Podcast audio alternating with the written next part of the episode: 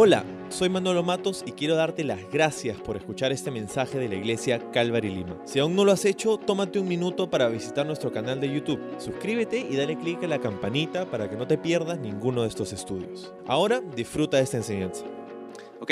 Entonces, el título de nuestra serie, de nuestro mensaje hoy día en el capítulo 7 de Lucas es Dos milagros, un Mesías. Dos milagros, un Mesías, ¿no? Ah, dos milagros, un Mesías. No, si, eres, si no entiendes esa referencia, probablemente eres muy joven. Ah, pero funcionó ese broma mejor en el primer servicio porque lo canté más, pero no quería, ya me estaba dando mucha vergüenza.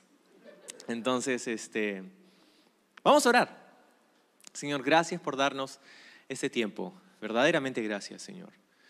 Un, una honra y un privilegio es el que sentimos al poder estar bajo un mismo techo ah, físicamente, Señor. Y por más buenas que han sido y son las transmisiones y los servicios en línea, y por más agradecidos que estamos de poder usar tecnología para conectar aún cuando hemos estado separados físicamente, ah, no hay nada como físicamente estar en tu casa, Señor. Y, no es por nada que los salmistas decían que preferían pasar un día en tus atrios que mil, mil lejos de ti, Señor.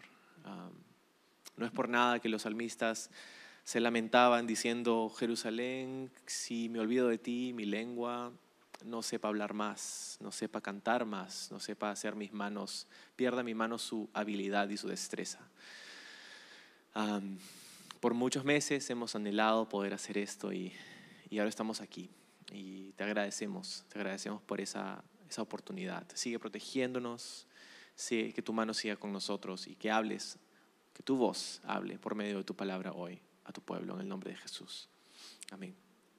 Amén, amén. Ah, vamos directo al texto y luego te explico un poco de lo que, lo que vamos a ir leyendo y considerando juntos. Lucas 7.1 dice, cuando Jesús terminó de decir todo eso, ya sabemos qué cosa es todo eso, ¿verdad? El sermón de la enseñanza del capítulo anterior. Todo eso a la gente regresó a Capernaum. No estaba en Capernaum, estaba a unos kilometrillos de distancia. En ese tiempo, dice el verso 2, un apreciado esclavo, toma nota de eso, un apreciado esclavo de un oficial romano estaba enfermo y a punto de morir. Cuando el oficial oyó hablar de Jesús, envió a unos respetados ancianos judíos a pedirle que fuera a sanar a su esclavo no a mandarle que fuera a sanar a su esclavo, a pedirle que, mande, que, pueda sanar a su esclavo. Dice verso 4, de todo corazón, de todo corazón le suplicaron a Jesús que ayudara al hombre. Le dijeron, si alguien merece tu ayuda, es él. Pues ama al pueblo judío y hasta construyó una sinagoga para nosotros. Entonces Jesús fue con ellos, pero justo antes de que llegaran a la casa, el oficial envió algunos amigos a decir, Señor, no te molestes en venir a mi casa porque no soy digno de tanto honor, ni siquiera soy digno de ir a tu encuentro. Tan solo pronuncia la palabra desde donde estás y mi siervo se sanará. Lo sé porque estoy bajo autoridad, la autoridad de mis oficiales superiores y tengo autoridad sobre mis soldados. Solo tengo que decir, vayan y ellos van, o vengan y ellos vienen. Y si les digo a mis esclavos, hagan esto, lo hacen. Al oírlo, Jesús quedó asombrado se dirigió a la multitud que lo seguía y dijo, les digo, no he visto una fe como esta en todo Israel.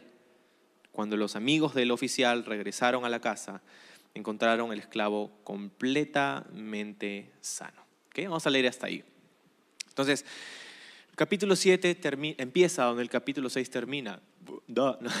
Pero contextualmente está Jesús terminando, acaba de terminar de enseñar a sus discípulos esta increíble eh, serie de principios acerca del reino de Dios, las bienaventuranzas. Hay un pasaje similar en Mateo 5, por ejemplo, y, y aquí en Lucas 6 les ha enseñado a sus discípulos lo que significa ser discípulos, el costo que hay de seguir a Jesús y los beneficios que hay en seguir a Jesús también. Y entonces, después de hablarles todo esto, Él regresa a Capernaum.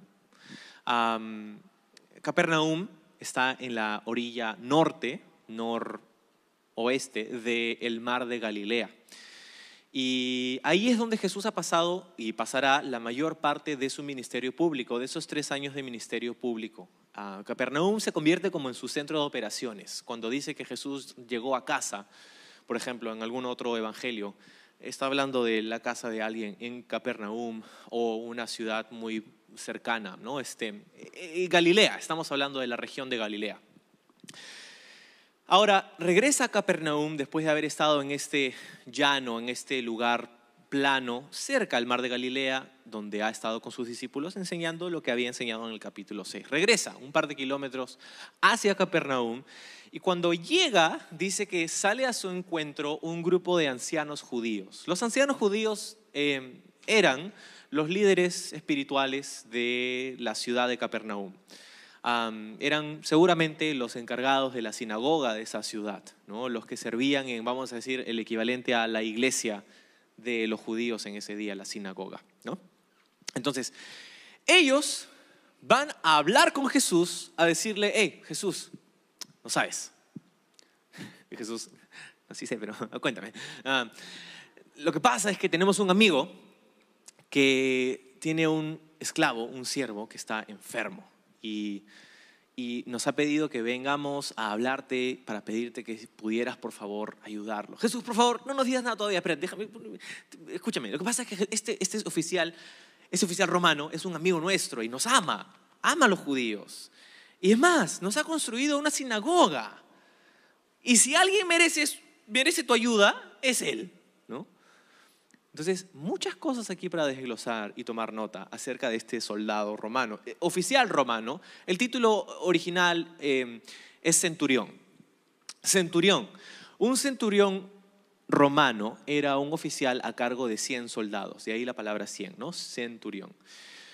Estaba a su cargo 100 personas, tenía a su cargo 100 personas, lo cual no es un cargo de poca honra, ¿verdad? E, era un, buen cargo en el imperio romano. Y no solo eso, sino que también estaba en Judea. Ahora, cuando tú aceptabas el cargo de ser un centurión, cuando Roma te ofrecía este cargo, esta promoción, este avance, era un cargo de 25 años.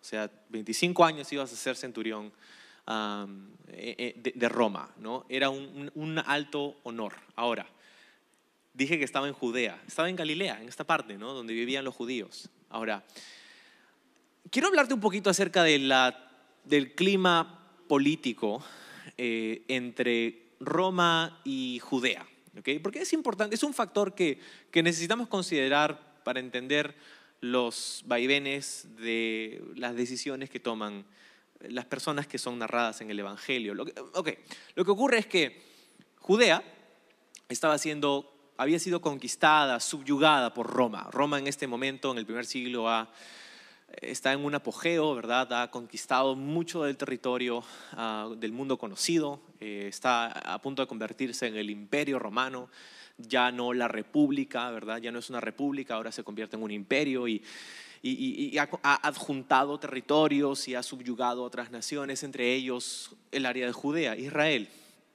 Eh, el problema es que los judíos mientras que disfrutaban de los beneficios de ser ciudadanos romanos, no disfrutaban de la opresión de Roma, de pagar tributos, altos tributos, de, de tener soldados que gobernaban su vida, de que ellos no podían hacer sus propios juicios civiles, sino que tenían que pasar por cortes romanas para poder decidir sobre las querellas y las rencillas de las personas en la nación. Entonces, ah, había una tensión política entre Judea y Roma. Y por eso, los, que los, que, los soldados romanos que eran asignados al área de Judea lo harían como a que regañadientes, porque ya te puedes imaginar tener que vivir y trabajar como soldado en un lugar donde todos te odian. Entonces, un centurión romano Ah, tenía que tener un tino y un trato y un, tacto especial para trabajar en este lugar. Porque era un lugar donde las papas queman. Era, era, era la misma situación que vivía, por ejemplo, Poncio Pilato. él, según nos cuenta la tradición y la historia, ah, había recibido una serie de amenazas de parte de Roma diciéndole, si tú no controlas a estos judíos, bueno, ya sabes, tu cabeza es la que va a rodar, ¿no? tu puesto es el que está, tu pellejo es el que está en el juego. Así que por esa razón es la que vemos a Poncio Pilato tan pisando como que cáscaras de huevo ¿no? con Jesús. ¿no? no quiere una revuelta más porque si los judíos se rebelan una vez más, entonces adiós Poncio Pilato. Por esa razón Poncio Pilato dice, ok, ustedes quieren crucificarlo, bueno, se lava las manos públicamente y es lo que hace. Esta es la razón por la que toma este tipo de decisión un hombre como Poncio Pilato pero eso viene más adelante. Este es el clima político que estaba viviéndose en Judea en ese momento. Y ahí es donde viene este hombre, un centurión romano, una persona que estaba a cargo de 100 soldados, que gobernaba en este territorio altamente convulsionado, ¿verdad? Donde vivían los judíos. Lo curioso, lo increíble, lo que me llamó muchísimo la atención es que se diga de este centurión romano que amaba a los judíos. Él los amaba y no, este reporte no viene de otro, viene de ellos. Ellos mismos le dicen a Jesús, Él nos ama. Él nos ha construido una sinagoga. Que dicho sea de paso, sinagoga, las ruinas de esa sinagoga las, las podríamos visitar el día de hoy todavía. Tengo unas fotos que las podemos de repente pasar. Estos cimientos son los cimientos de esta sinagoga donde ah, han, habido unas excavaciones. Y esto, este hallazgo arqueológico lo han hecho los estudios y han datado que estos cimientos son de una sinagoga del primer siglo. Es muy probable que sobre estos cimientos andaba caminando Jesús varias veces. Entonces, esta es la sinagoga que llegó a construir este soldado centurión romano. Sobre estos cimientos, en unos metros al costado, hay otra foto donde podemos observarlo, hay una... Un hallazgo arqueológico, un resto arqueológico que data de un par de siglos más adelante, ah, pero es más o menos como se vería. Tenemos este otro ángulo y una tercera foto, una cuarta foto, ya es la final, para eh, ver cómo hubiera sido. Como te puedes dar cuenta, no era un lugar pequeño, era una sinagoga ah, grande. Esta, como te digo, data de un par de siglos después de Jesús. La construcción original sería la que tiene los cimientos de piedra de basalto, esa piedra medio oscura o negra que sería típica del primer siglo. Entonces, es una cosa que tú puedes ir y, ver en, ese, en, estos días. ¿no? Si tuviéramos la oportunidad de viajar a Israel, podríamos viajar, viajar y llegar a Capernaum y encontrarnos con esta sinagoga que, nos dice, los judíos la construyó este centurión romano. Entonces, construyó una sinagoga, amaba a los judíos y les dice, si alguien merece tu ayuda es él. Si alguien merece tu ayuda es él. Y aquí yo creo que hay una detrás de esta afirmación hay una filosofía que creo que sería bueno que corrijamos. Porque detrás de esta afirmación ellos dicen, alguien, si alguien merece tu ayuda es Él. En otras palabras, para ellos el favor de Dios, la gracia de Dios era algo que ellos podían ganar por sus obras. Entonces, porque me construyes una sinagoga, porque me tratas bien, entonces Dios, tú tienes que ayudarlo. Entonces, hay esta mentalidad en estos hombres judíos. Y, esta mentalidad podría haber llegado hasta nosotros todavía y es importante corregirlo porque nadie merece la ayuda de Dios. ¿Puedo ser honesto contigo esta mañana? Nadie ninguno de nosotros merecemos la ayuda de Dios. ¿Por qué? Porque la Biblia de hecho dice que todos nos hemos apartado de Dios, que todos nos hemos rebelado en contra de Dios, que todos en algún momento de nuestra vida, en diversos niveles, nos hemos, hemos hecho lo malo, hemos roto su ley, hemos pecado. Todos, empezando por quien te habla. Todos hemos roto la ley de Dios y por eso no merecemos el favor de Dios. ¿ok?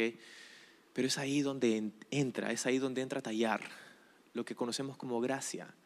La palabra gracia es un regalo, es literalmente lo que significa. Es un regalo, es algo que no trabajas para tener. Cuando tú le haces un regalo a tus hijos, típicamente no es porque ellos ah, han hecho un montón de cosas bonitas y los regalas algo, es porque los amas, porque son tus hijos, porque quieres bendecirlos, ¿verdad?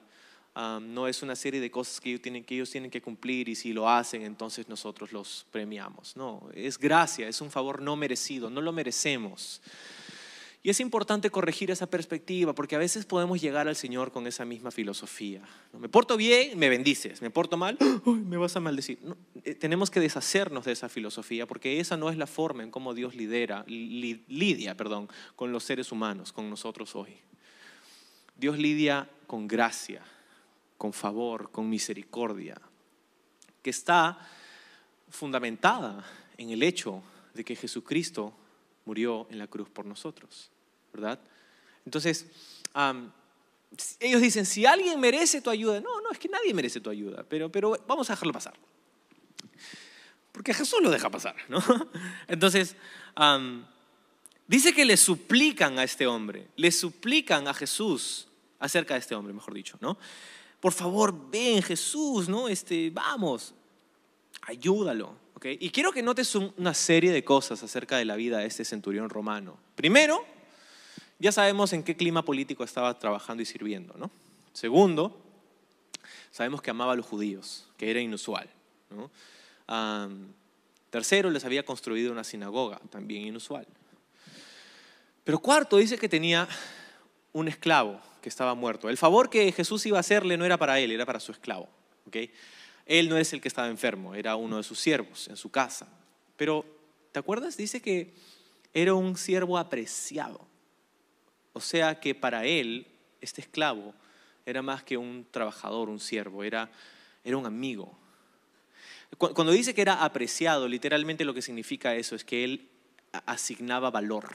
Apreciar es eso, ¿no? Es, es, es dar valor, es poner un precio, es, es tener en alta estima. Y eso, eso también es inusual, porque quiero contarte que según las estimaciones de la mayoría de, eruditos acerca del primer siglo, dicen que en Roma había una, una, cantidad, una población de esclavos de 60 millones.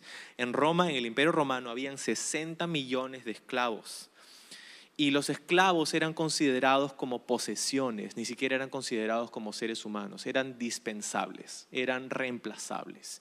Si se moría uno, podías agarrar y contratar al siguiente, ¿no? O sea, e, era una cuestión así, horrible, sí, pero ese es el clima en el que se vivía. Es inusual entonces para este centurión romano decir que uno de sus soldados, uno de sus, perdón, uno de sus esclavos era apreciado. Quiere decir que él veía por encima de las normas culturales a este hombre como un amigo, como alguien que tenía valor. Esto también es inusual. Y esto nos habla del carácter moral que tenía este centurión romano.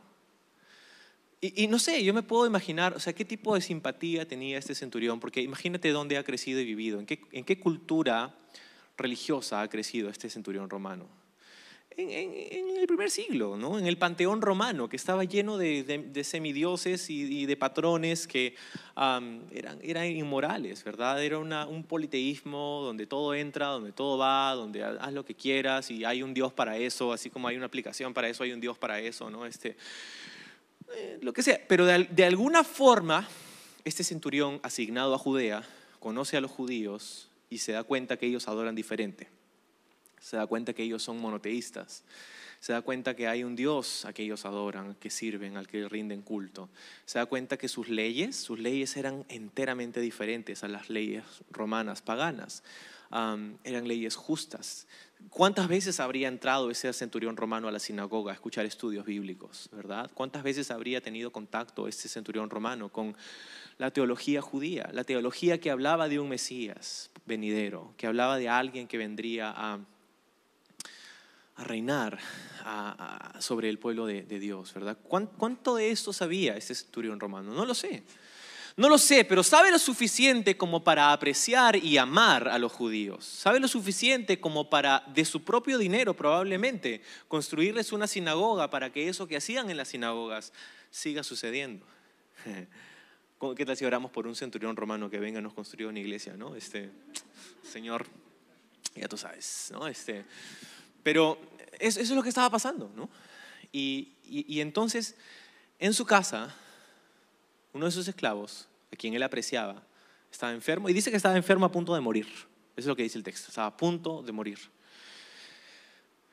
Y, llega el punto donde él habla con estos amigos judíos que tiene. Y le dice, chicos, ustedes me han hablado de un, de un Jesús, que está haciendo un montón de milagros, que ha sanado a un montón de gente, ¿ustedes, ¿ustedes creen que Él podría ayudar a mi, a mi esclavo? Y ellos que le habrán respondido, no, sí, seguramente que sí, no sé, bueno, no te preocupes, nosotros lo conocemos, Jesús es acá del barrio, entonces déjanos un ratito, vamos a hablar con Él y te preocupes, todo va a estar bien. Entonces ellos van y hablan con Jesús y le suplican, ¿no? Por favor, Jesús, anda, vamos, Jesús. Y Jesús va, Jesús va. ¿Has leído? Él dice, en el verso 6 dice, Jesús fue con ellos. Lo que a mí me parece curioso de esto es que no solo Jesús estaba dispuesto a ir, sino observa lo que no hay en el texto. No hay a un Jesús diciendo, a ver, este, ¿llenó el formulario? A ver, este, eh, ¿me cuentas un poco de, a ver, cuáles son sus, sus, sus credenciales, qué ha hecho, qué no ha hecho, cuáles son sus, el apellido de sus padres? Este, a ver, vamos a ver. Eh, Jesús no se puso a filtrar a este hombre para ver si verdaderamente merecía su ayuda. No, no hace eso. Ellos escuchan a Jesús, alguien necesita ayuda, vamos. O sea, me causa mucha curiosidad la falta de resistencia que presenta Jesús ante esta petición. Él simplemente va. Yo estaba pensando, ¿qué tal si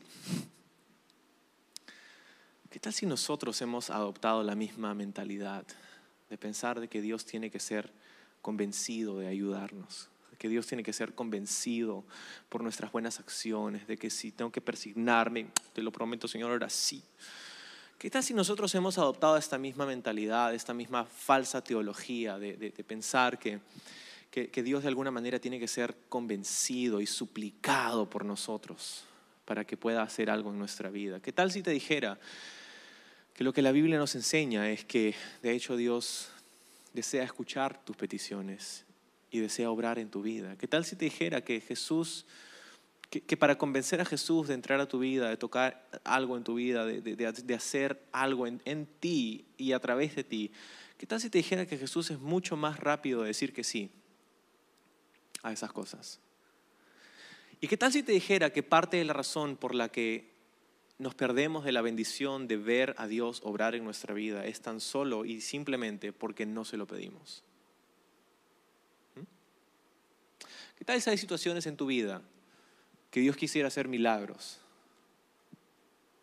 Que Dios quisiera operar de maneras increíbles, pero está esperando que se lo pidas.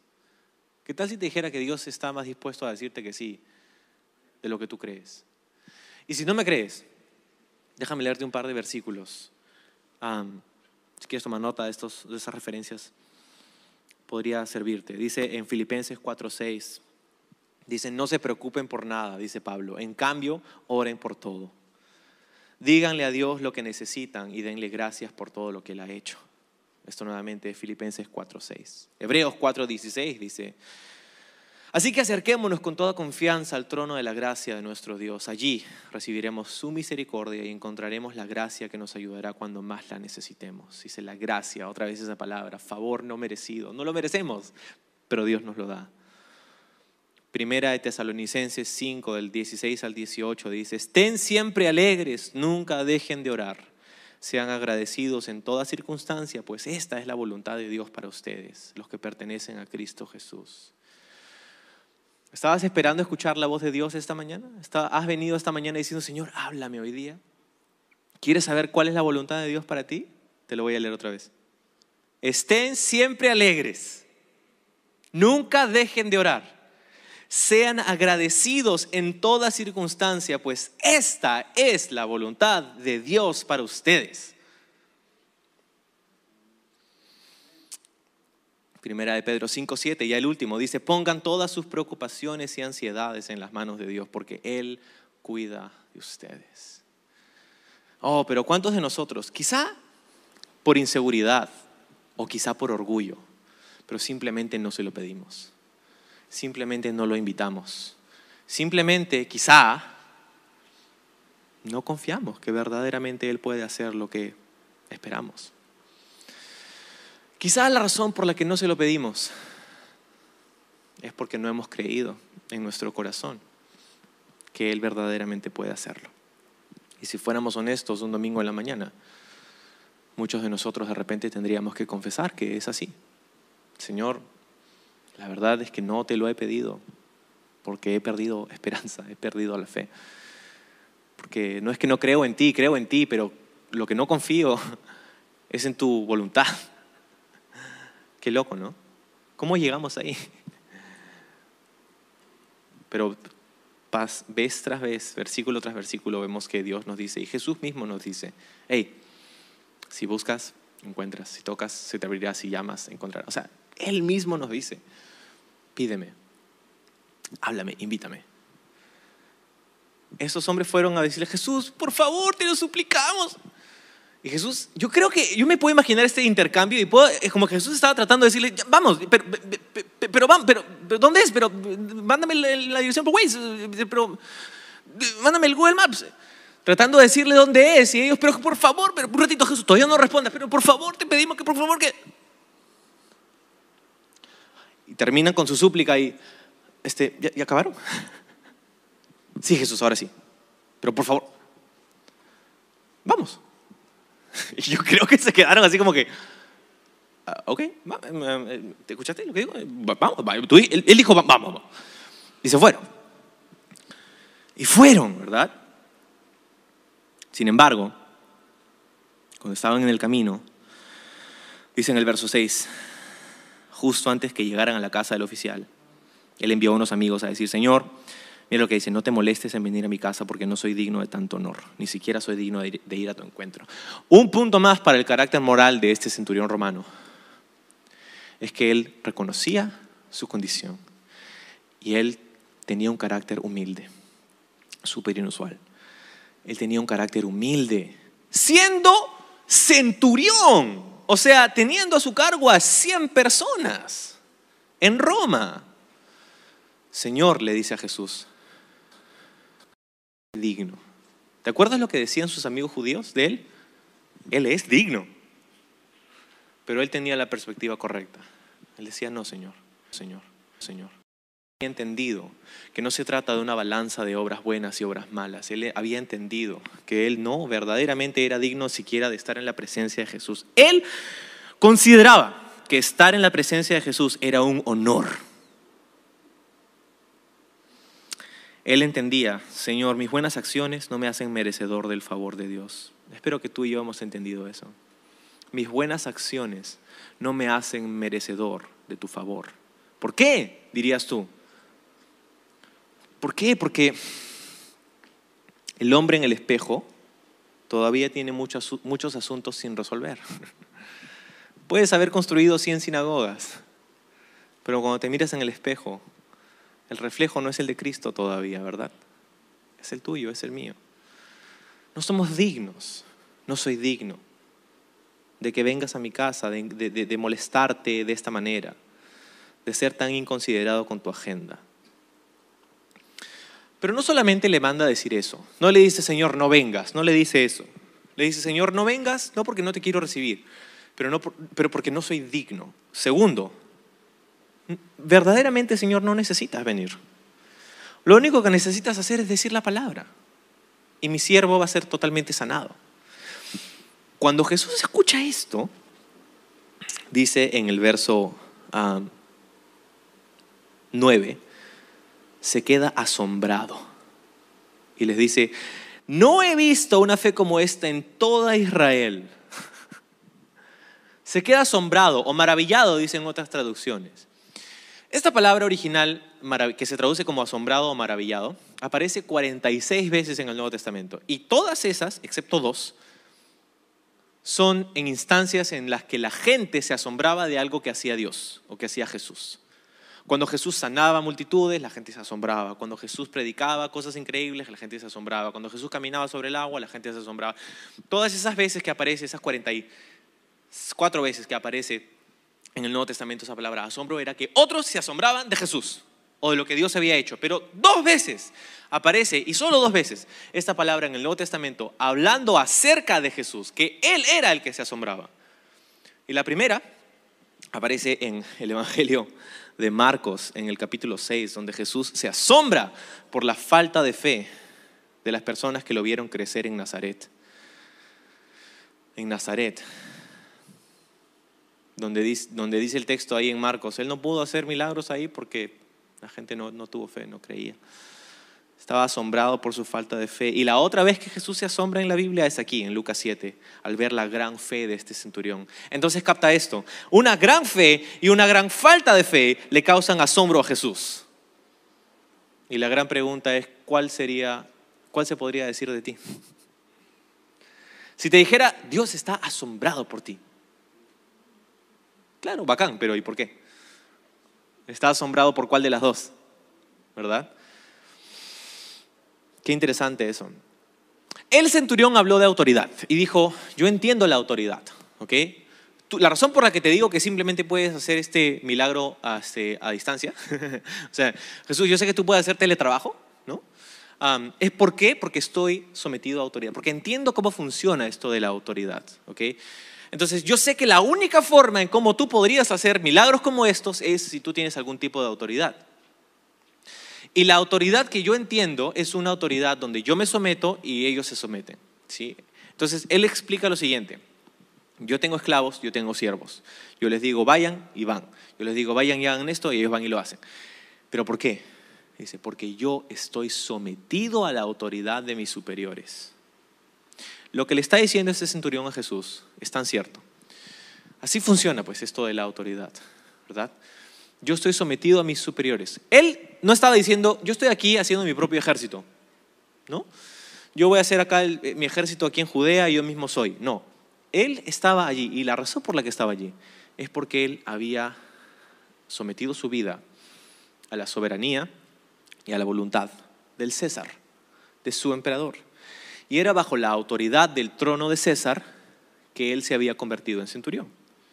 Y porque él estaba bajo la autoridad de Roma, él entonces podía mandarle a sus soldados a hacer lo que tenían que hacer, porque no estaba bajo su propia autoridad, estaba bajo la autoridad de Roma. ¿Ok? Entonces así funciona.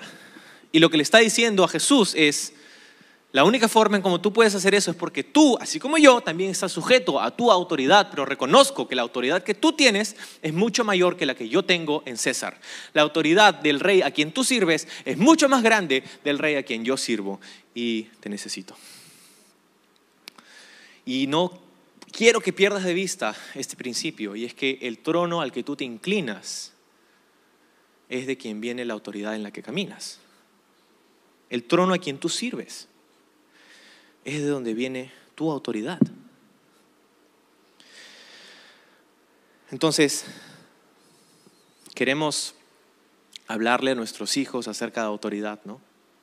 Respétame, soy tu padre, soy tu madre, nos queremos este, Darth Vader, ¿no? Este, pero, ¿estamos nosotros sometidos a la autoridad que está sobre nuestra vida? Queremos que otros se sometan a nosotros, pero nosotros no queremos someternos a nadie. ¿Quieres autoridad? ¿Quieres influencia en tu entorno? Necesita empezar por ti. Necesitas estar sometido a la autoridad que Dios tiene sobre tu vida. Porque el libro Romanos dice, en el capítulo 13 claramente, que no hay autoridad que no venga de parte de Dios. A pesar de que personas a quienes no respetamos puedan ejercer esos cargos. Pero Dios no te dice necesariamente respeta las malas decisiones de una persona, dice respeta su autoridad. Yo me voy a encargar de esa persona. Tú sométete a mí. Y es, es loco porque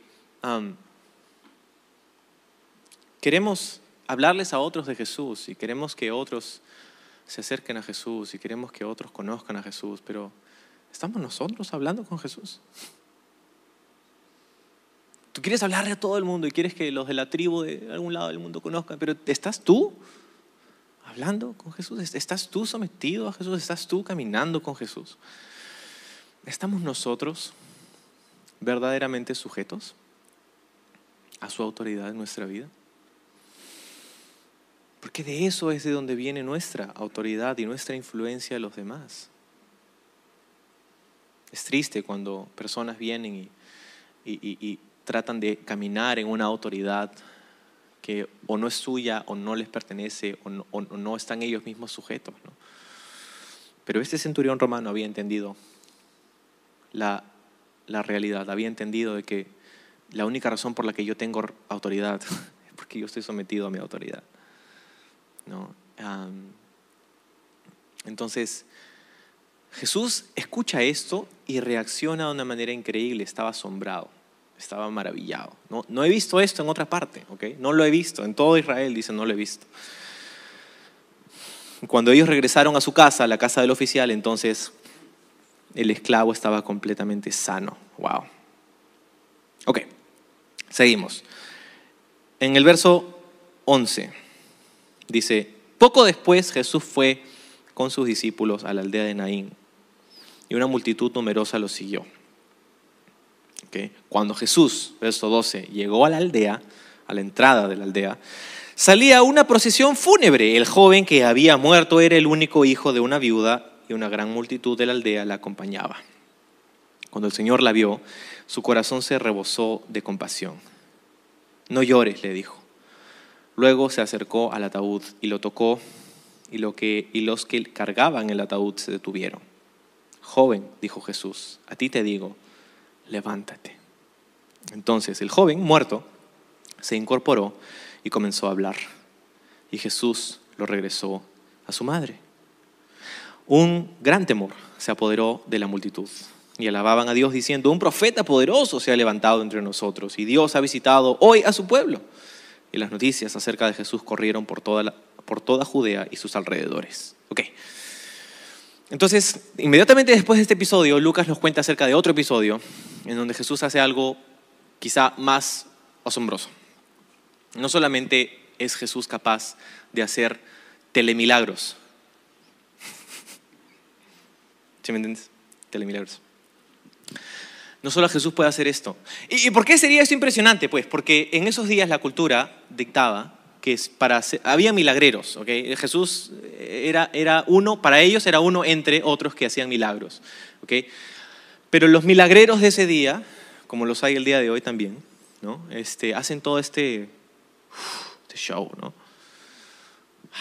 ¿no? Y una de las cosas que ellos tenían que hacer para sanar a una persona, para hacer algún tipo de milagro, es que tenían que estar presentes. Ellos habían visto de repente a una que otra persona hacer algo así, pero sanar de lejos era algo inédito, era algo que ellos no, no habían visto jamás.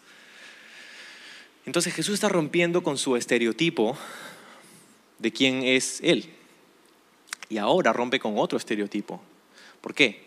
Porque Jesús entonces, acuérdate esto, está entrando a la ciudad de Naín, ¿ok? Y Naín no se encuentra muy cerca de Capernaum, donde estaba. Para viajar de Capernaum a Naín, hoy día en carro lo haces en menos de una hora. Pero a pie te demoras como 10 horas. ¿sí? Naín es una ciudad que significa la bella. Es lo que significa esta palabra, Naim. Y la foto que tenemos ahí, no sé si la podemos poner. No es tan bella hoy día. Pero nos podemos imaginar como una aldea. Ese es Naim hoy. ¿No? Este, pero, pero si tú te puedes imaginar en esos días las colinas, el verdor de la primavera, las flores es, verdaderamente un lugar hermoso. Ahora, hoy día viven unas 2.000, 3.000 familias. Este es un, un lugar bastante pequeño, como puedes ver. Y ese monte es el monte Tabor. Y del otro lado de ese monte hay un, ah, otra aldea que se llamaba Sunem. Y ya te voy a contar por qué eso es importante. Pero Jesús llega aquí y la siguiente foto tenemos un mapa. Eh, ahí está Capernaum, en la orilla norte del Mar de Galilea. Ese es de Google Maps, por si acaso. Entonces, ahí está la ruta. Ahí abajo, donde está el punto rojo, está Naim. Son como 50 kilómetros y para caminarlos, como te decía, te demoras unas 10 horas. Y yo me preguntaba mientras leía esto, ¿qué cosa hacía Jesús en Naim? Porque dicho sea de paso, es la única vez que aparece en todos los cuatro evangelios este episodio, aquí en Lucas. No se nos dice que Jesús hizo nada más en Naim. Entonces, ¿qué cosa estaba haciendo Jesús en Naim? ¿Para qué Jesús viaja 10 horas? ¿Para hacer qué? La única respuesta para encontrarse con esta mujer. ¿Ok? Porque no hace nada más. Por lo menos no está registrado que hace nada más en los evangelios. Lo que es curioso en sí. ¿Ok? Entonces ya podemos quitar la imagen. Ahora, eh, imagínate la escena. Hay dos multitudes. que se chocan en la puerta de la ciudad de la aldea de Naín. Una es la que entra, una multitud que está jubilosa, que está alegre, que está marchando contenta, siguiendo a la persona que es el centro de esta multitud, que es Jesús.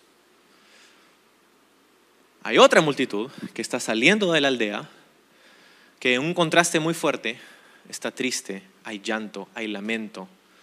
Es una procesión fúnebre. Hay un muerto. El centro de esta segunda multitud era un joven muerto y era una viuda que acababa de perder a su único hijo. Y no sé si captas la gravedad de esto, porque es, es suficientemente trágico que pierda a su esposo, pero ahora pierde a su único hijo. Y con él, no solamente es una cuestión emocionalmente desgarradora, sino que pierde también la facultad de sobrevivir económicamente. Porque las viudas, y especialmente las viudas que no tenían hijos, eran la población más vulnerable de la sociedad de ese día. ¿okay? Cuando hablamos de, población vulnerable, hay, varios grupos, ¿verdad? Hay varios grupos de personas, unos más que otros. Los que estaban en el peldaño más bajo de la necesidad social, de la vulnerabilidad social, de la, de la estructura social de esos días, los más bajos, los más vulnerables, eran las viudas sin hijos. Porque en esos días la mujer no tenía opción a tener un trabajo por sí, por sí misma. En esos días no había educación para las mujeres. En esos días, si no tenías familia que te soportara económicamente, entonces estabas condenada a la pobreza y a pedir limosnas por el resto de tu vida. No habían programas sociales, no había seguro social, no habían pensiones, no había nada de eso, no habían bonos, no había nada.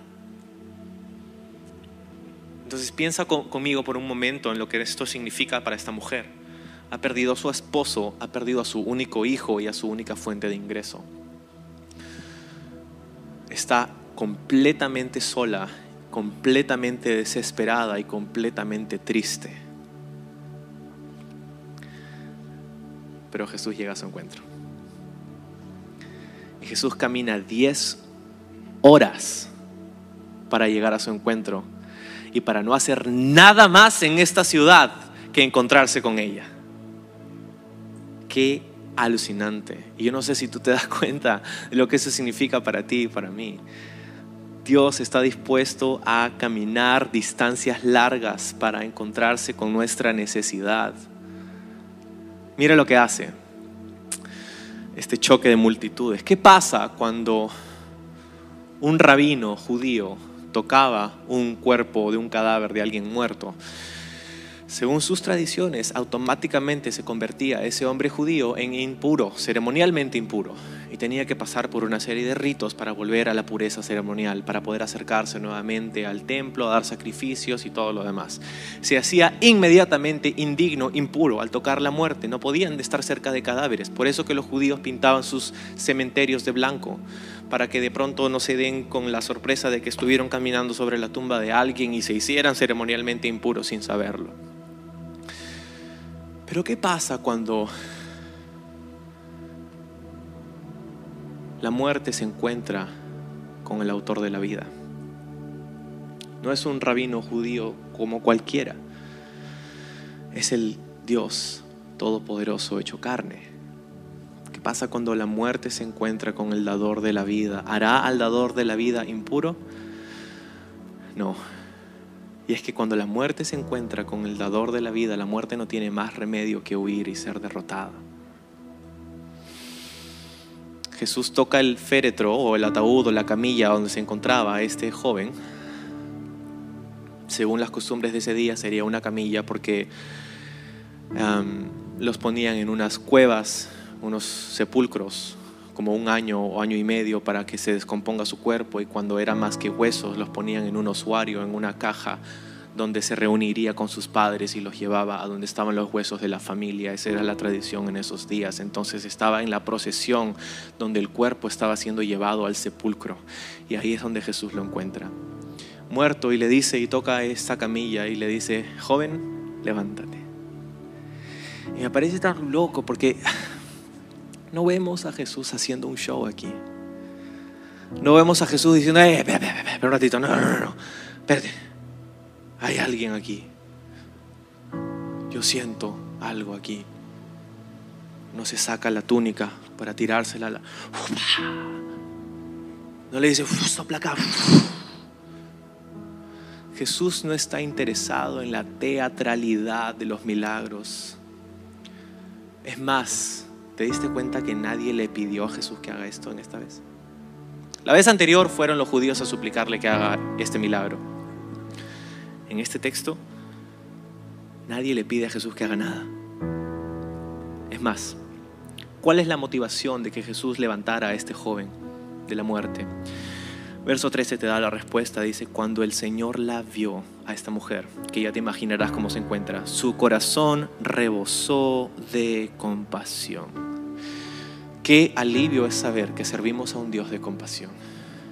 Y es importante que sepamos lo que significa esta palabra. Compasión prácticamente es la capacidad de sentir el dolor de alguien más. La compasión es la capacidad de sentir el dolor de alguien más. Y esta no solo es una emoción, es una habilidad. Porque una emoción la sientes, pero no necesariamente haces nada al respecto. La compasión es activa, la compasión no solamente es emotiva. Porque fue la compasión la que llevó a Jesús a hacer este milagro. Y la compasión, la, la- la palabra original habla de entrañas. De ahí es donde viene la palabra compasión, porque creían en ese entonces que las emociones más fuertes se sentían en las entrañas. Y es cierto, ¿no? Compasión. Jesús tuvo compasión del dolor de esta mujer. ¿Y cuánto necesitamos compasión hoy día? ¿Cuánto necesita nuestra sociedad compasión? Cuando lo que miramos en las redes sociales es división, es ofensa, es no me digas que me ofendo, es, es, es- es una locura. ¿Cuánto necesita nuestro mundo, nuestro entorno, nuestros amigos y familiares la compasión? La compasión de Dios en nosotros. Y Jesús le dice, no llores. Qué interesante, ¿no? Porque no llores sonaría como algo sin mucho tacto, ¿no? A una mujer que acaba de perderlo todo, decirle no llores, ¿no sería un poco injusto quitarle la oportunidad, la oportunidad, la oportunidad en este momento tan desgarrador? Jesús le dice no llores. Pero mi teoría aquí es que Jesús le dice no llores, no porque no duele. Jesús no le dice que no llore porque no era algo inimaginablemente difícil de soportar. Yo creo que Jesús le dice no llores. Porque si te sumes en ese llanto, tus ojos van a estar demasiado llenos de lágrimas como para poder ver lo que yo estoy a punto de hacer por ti. Jesús no le está diciendo, no, no, no sientas esta tristeza, no, no. Le está diciendo, no llores porque necesito que me prestes atención. Porque he caminado 10 horas para encontrarme contigo y estoy a punto de hacer algo por ti porque siento compasión por ti. ¿Te das cuenta? Es, la, esta es la razón por la que es importante que como seguidores de Jesús entendamos que no podemos sumirnos en la tristeza, en la agonía, en la depresión. No podemos sumirnos en ello. No quiere decir que no lo sentimos y no quiere decir que hay circunstancias que verdaderamente nos hacen sentir así, pero no podemos entre, entrar a ello como una piscina. No podemos sumergirnos en esas emociones porque cuando lo hacemos, entonces perdemos de vista que servimos a un Dios que siente compasión por nosotros, que sabe lo que estamos viviendo y que está dispuesto a hacer algo en nuestra vida, pero porque nosotros no lo vemos y porque nosotros no lo sentimos y porque nos entregamos a nuestras emociones y nos dejamos ser guiados por ellas en vez de poner nuestra confianza y nuestra atención en el Señor, en lo que Él quiere hacer, en los planes que Él tiene y nos perdemos de vista que Él quiere hacer milagros en nuestra vida. Y les dice, joven, levántate. Y me, me sorprendió lo breve que es Jesús al hacer este milagro. Simplemente le dice, levántate. Y el joven se levantó. Se levantó y, comenzó a hablar. Y, y no se nos dice qué cosa es lo que dijo, porque creo que a nadie le hizo sentido. ¿Te puedes imaginar poner en palabras lo que acabas de vivir fuera del cuerpo? Y Jesús le dice simplemente, "Hey, ahí está tu madre. Lo regresó a su madre. Ese es un fraseo interesante aquí en Lucas, porque unos 800 años antes de este día, en una aldea al otro lado de ese monte que te mostré, en Sunem, a ni siquiera tres kilómetros de distancia de donde estaba Jesús en ese momento, otro profeta había resucitado al hijo de una mujer. En Segunda Reyes capítulo 4 encontramos a Eliseo orando desesperadamente para salvar y devolver la vida al hijo de una mujer. Y Dios le concedió ese milagro a Eliseo y, y esto ocurrió a tres kilómetros de distancia. Y yo estoy seguro que un evento como ese no es fácilmente olvidado. Y yo creo que los que vivían en esta aldea estaban diciendo, ¿otra vez? ¿Aquí? Dios nos ha visitado, dijeron, y sintieron temor. Temor por dos cosas, yo creo, ¿no? En dos niveles. Temor porque estaba muerto y ahora me está mirando. Eh, eh, pero, pero temor también porque estoy de pie al lado del que acaba de hacer todo esto. Dios nos ha visitado y, y esta es la lección y esta es la cosa y es que Jesús es un Dios de compasión. Él tiene compasión por nosotros. Él en este pasaje nos enseña que es capaz de darle favor, gracia y misericordia a un alguien que sabe que es un don nadie, pero también está dispuesto a hacer cosas increíbles en la vida de una don nadie que lo ha perdido todo.